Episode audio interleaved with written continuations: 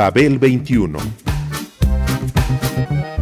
I came on my spaceship to save the Earth. I've been to the south and I've been to the north. Check me out, darling, when you hear me sing. I'm an ugly duckling, I'm a beauty king. I'm an alien Elvis, I bring love and joy. My dance might remind you of the disco boy. I'm young, I'm old, I've got a heart of gold. I'm an ultimate gift to the people of the world. Some say that I come from Russia, some think that I come from Africa. But I'm so exotic, I'm so heroic, cause I come from the planet Paprika. El gusto hipermoderno. Babel 21. Greetings from planet Paprika. Festejamos hoy un aniversario importante de la publicación de Naked Lunch, libro escrito por William Burroughs.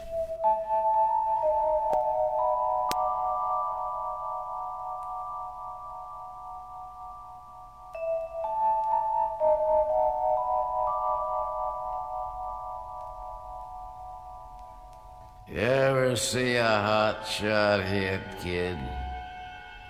I saw the gimp catch one in Philly. We rigged his room with a one-way whorehouse, a mirror, and charged Sosky to watch it. He never got the needle out of his arm. They don't if the shot is right. That's the way they find them. Dropper full of clotted blood hanging out of a blue arm. the look in his eyes when it hit. Kid, it was tasty.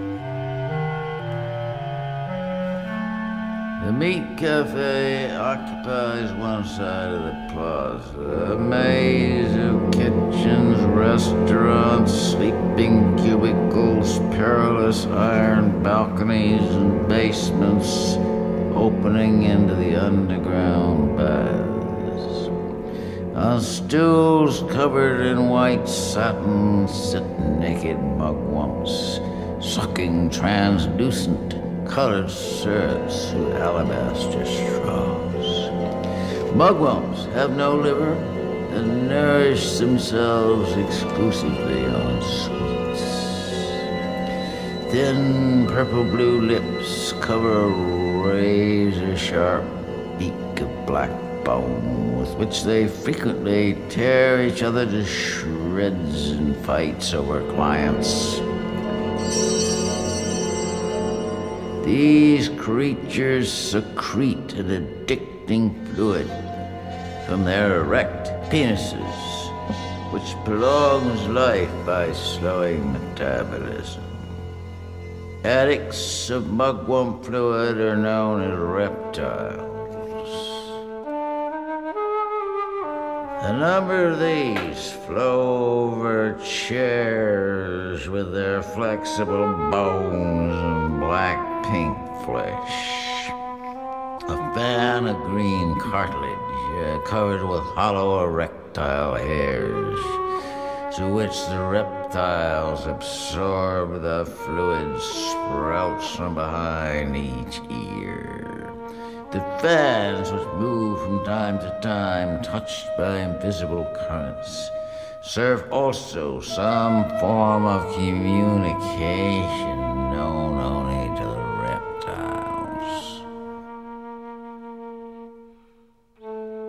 The sailor spotted his reptile. He drifted over and ordered a green syrup.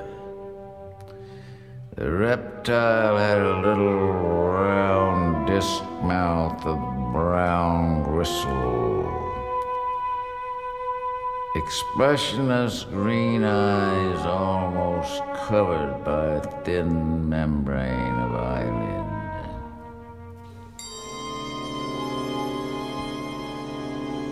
The sailor waited an hour before the creature picked up his presence. Any eggs for fats? he asked, his words stirring through the reptile's fan hairs. It took two hours for the reptile to raise three pink, transparent fingers covered with black fuzz. It took two hours for the reptile to raise three pink, transparent fingers covered with black fuzz. Several meat eaters lay and vomit too weak to move. The black meat is like a tainted cheese, overpoweringly delicious and nauseating, so that the eaters eat and vomit and eat again until they fall exhausted. Painted youth slithered in and seized one of the great black claws, sending the sweet, rich smell curling through the cafe.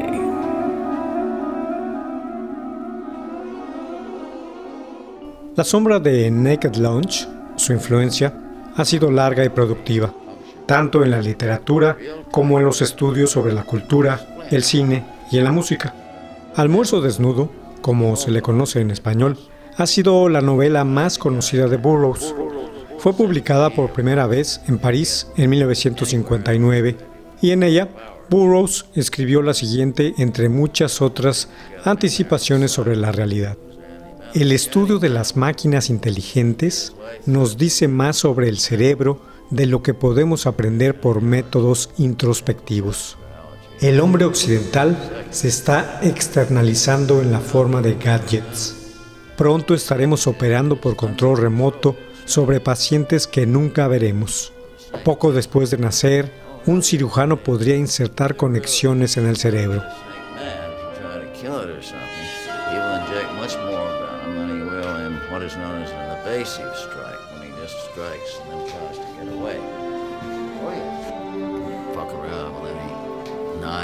Typhons, particularly when they adopt a warning position and hiss explosively. Now, the only snakes that will attack without provocation are the black mamba in Africa, a very hysterical and very deadly snake. They get to be 10 feet long. Con respecto de tal libro, el también escritor J.G. Ballard dijo sobre el autor, Burroughs vio el mundo como una enorme conspiración entre corporaciones mediáticas, el establishment político y la corrupción de la ciencia médica. Sus libros, a partir de entonces, han sido un intento por hacer explotar esta conspiración, para permitirnos ver la realidad claramente.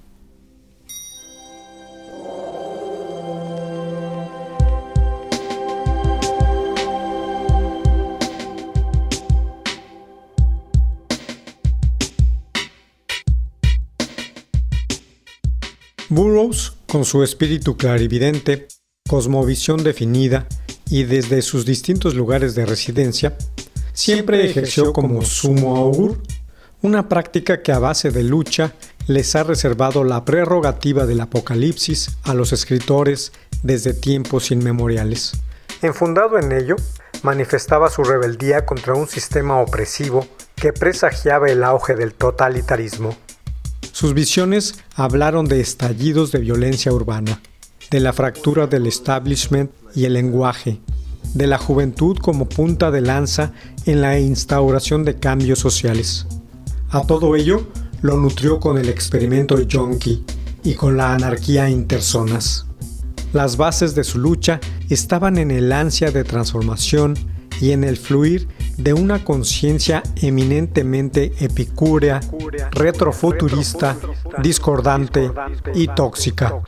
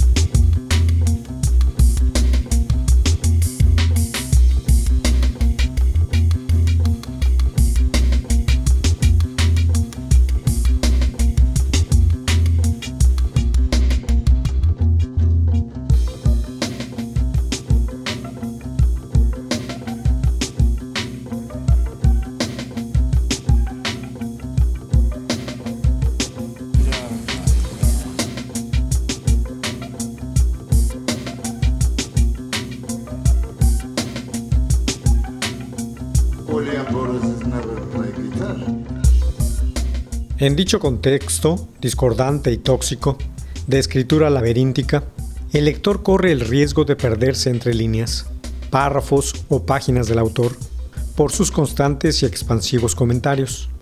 Con Naked Launch se enfrenta uno a la idea del texto como un manto vivo en perpetuo entramado, como un organismo que se construye, se confronta a sí mismo y termina por deshacer al sujeto que lo creó dentro de su textura, en los fluidos que van construyendo su tejido. En este sentido, casi arácnido de la obra, la voz que narra se encuentra en proceso de manipulación y transformación por los procesos de contagio de las palabras. Para Burroughs, el lenguaje es un virus, que se reproduce con gran facilidad y condiciona cualquier actividad humana, dando cuenta así de su intoxicada naturaleza.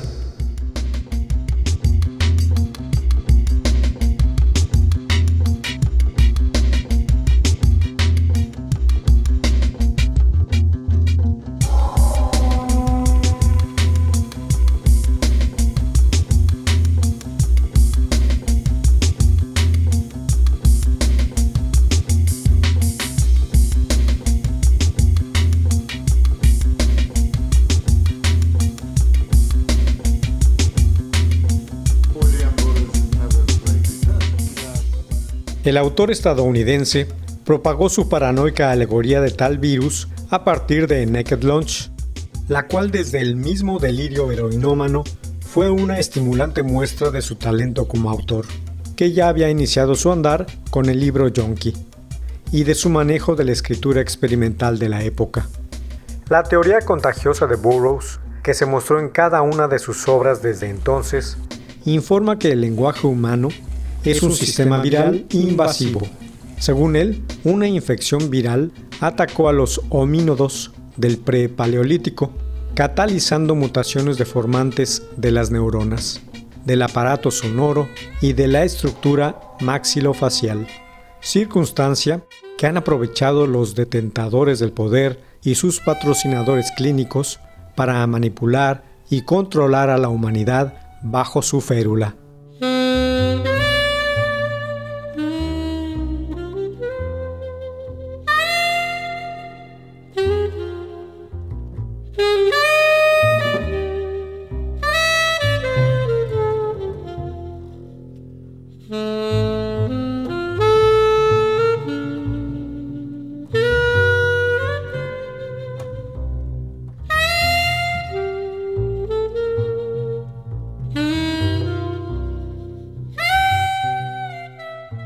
Los textos de Burroughs a partir de Naked Launch proliferaron sin alfa ni omega.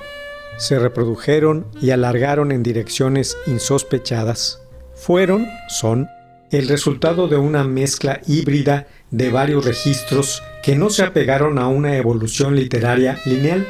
Sus diversos componentes hicieron a un lado el devenir de la narración y aparecieron como hojas al viento fracturándolos sin un marco temporal, espacial o de significado, y obligando al lector a crearles un andamiaje según su propia imaginería, como hizo el cineasta David Cronenberg al llevar dicho texto a la pantalla en 1991.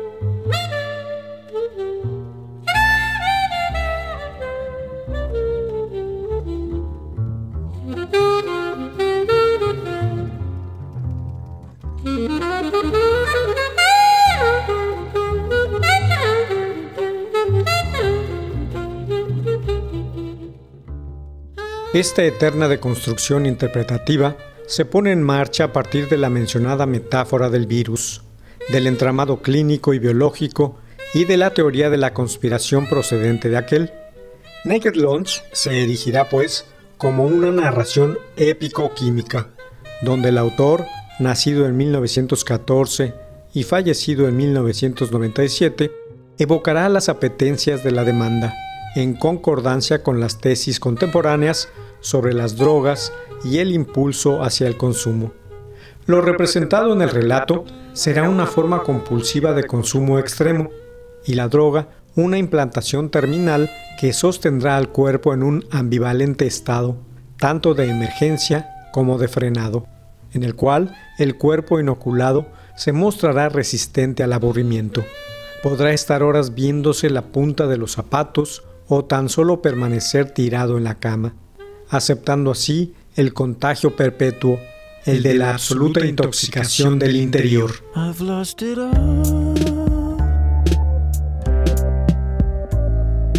Winter, summer, autumn, spring, it's all the same to me. I've lost it all. My friends just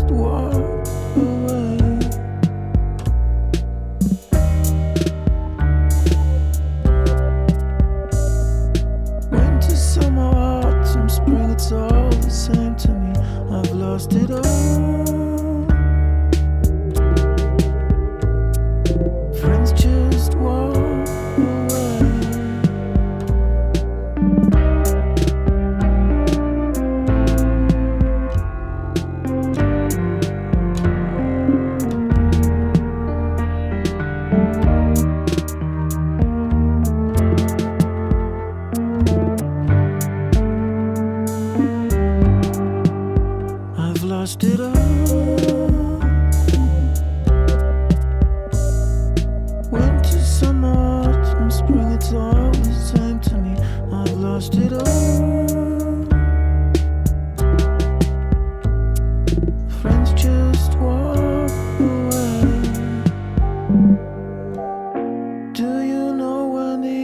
Ocean arises and takes me?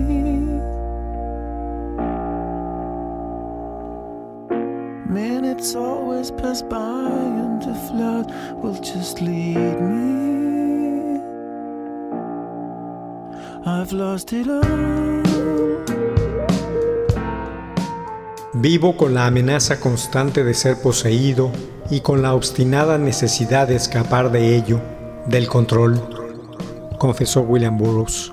La muerte de John, John Bolmer, su esposa, a quien en una reunión etílica disparó y mató accidentalmente al probar su puntería en la Ciudad de México en septiembre de 1951, me puso en contacto con el invasor, con el espíritu maligno y me condujo a una eterna lucha en la que no he tenido otra alternativa que la de escribir mi propio escape. Así explicó el autor de Naked Lunch su inclinación hacia la escritura, misma que ha servido de inspiración tanto a cineastas, actores y escritores como a diversos personajes y grupos de la escena del rock. Como parte de ese escape, Burroughs aceptó, en esta última, la propuesta de editar discográficamente las lecturas de sus textos musicalizados por un fondo rockero, con estrellas de excepción, o leídos por estas en sus propias versiones. De esta manera, realizó discos antológicos como The Nova Convention, You Are a Hook o Cash Now, entre otras muestras.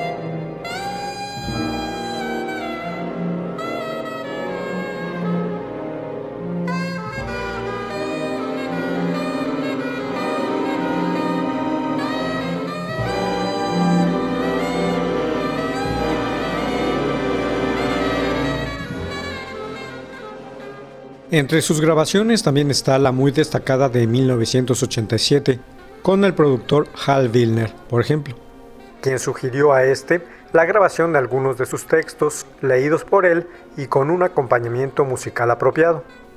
Para llevar a cabo el proyecto, que se erigiría en un valioso documento, fue necesario más de un año y el trabajo de otros tres productores, Nelson Lyon, James Grauer Holtz y Lee Michaels. Las primeras sesiones de grabación tuvieron lugar en la casa de Burroughs en Lawrence, Kansas, donde radicaba desde hacía casi una década, dedicado más que nada a la pintura. Comenzaron en diciembre de 1988 y dieron como resultado 10 horas que contenían partes del almuerzo desnudo, correspondencia olvidada y poesía diversa. Extensión que cinco meses más tarde quedó reducida a tres horas muy seleccionadas.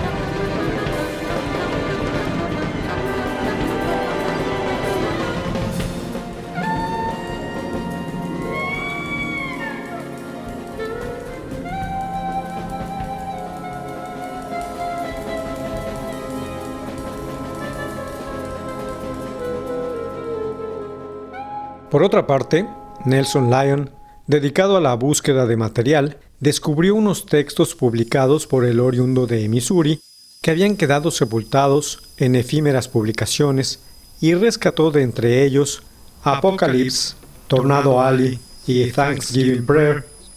Con todo el equipo, volvió a Lawrence a fin de obtener la lectura del autor y hacer una edición más rica. La antología contenida en el álbum Dead City Radio producto de esos años de investigación y lecturas, fue publicada por la compañía Island en 1991. Contiene una selección que da cuenta del conjunto de trabajos escritos por Burroughs, desde los más antiguos hasta los más recientes de aquella época anterior a su fallecimiento, 1997, e incluye asimismo momentos únicos como la versión de varios pasajes bíblicos hecha por el controvertido escritor.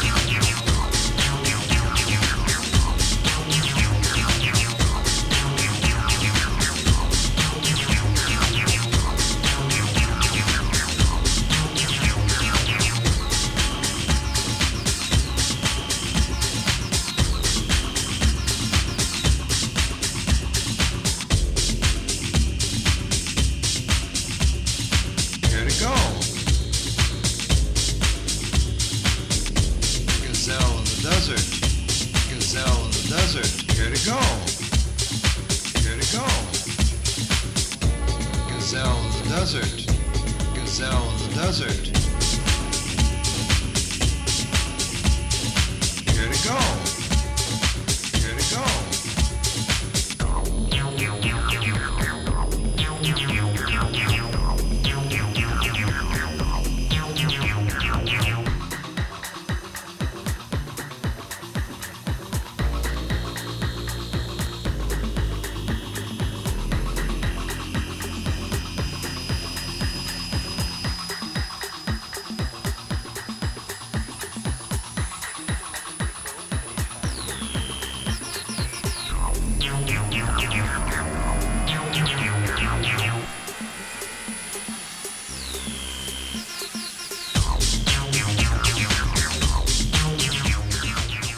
Para cumplir con su ambición sonora para el proyecto, el productor ejecutivo Hal Wilner no vaciló en llamar a reconocidos músicos de rock y jazz como John Cale, viola, teclados, bajo, guitarra, compositor y cantante, además de ex miembro de Velvet Underground, Donald Fagan, tecladista y cantante, y emérito compositor de Steely Dan, Lenny Piquet, sax tenor, integrante de Tower of Power, Chris Stein, guitarra, bajo y ex Blondie.